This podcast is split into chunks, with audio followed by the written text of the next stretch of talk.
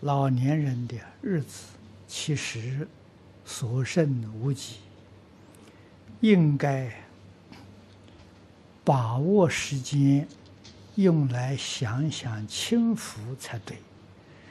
为什么要用来念佛？那我们要问呢？什么叫清福？啊？提问题的人可能不在此地，啊，这是网络上的。你 应该晓得什么叫清福，啊，这两个字怎么讲法？我们看到这个社会上的大众，在工作的时候，现在工作都很紧张，啊，他也没有时间。去想别的，退休之后，工作没有了，啊，那不是享清福很好了吗？啊，可是退休之后，我们看到两种现象，一种就是杂念太多，啊，一天到晚胡思乱想，想到自己退休了，没有用了。啊，感到很哀伤啊。另外一种呢，就昏沉。啊，倒是妄念没有什么，精神提不起来。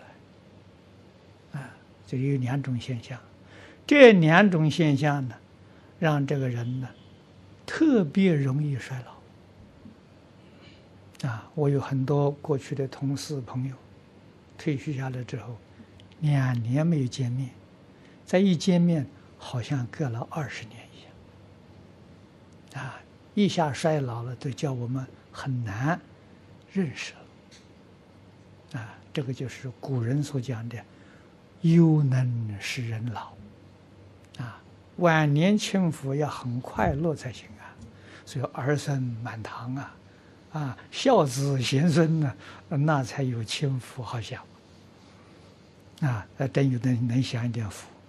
可是现在人呢，我看很少有这样的福报，啊，那么再说呢，在没有福报的人，啊，退休下来之后啊，念佛倒是真正享清福，啊，在念佛堂，啊，为什么呢？精神有一个寄托，啊，人生的目标啊，转移到极乐世界。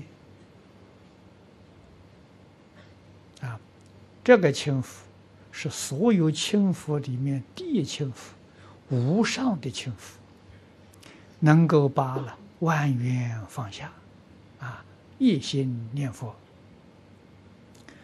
不但呢他不容易衰老，啊，肯定他的心情愉快，啊，精神饱满，啊，给那个不念佛的人啊完全不一样。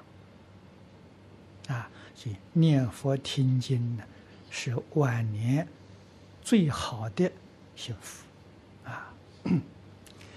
那么，如果是能够有一些同修在一起共修，那就更好啊。为什么一个人修啊？这个往往哎容易懈怠啊。有几个人在一起修啊？彼此互相勉励，啊，有时候来讨论佛法，交换学习的心得，啊，这样提往往往会提起学佛的兴趣，啊，彼此都能够长进，啊，所以大众在一起学习有它的好处，啊，一个人除非的时候，他真的是好学。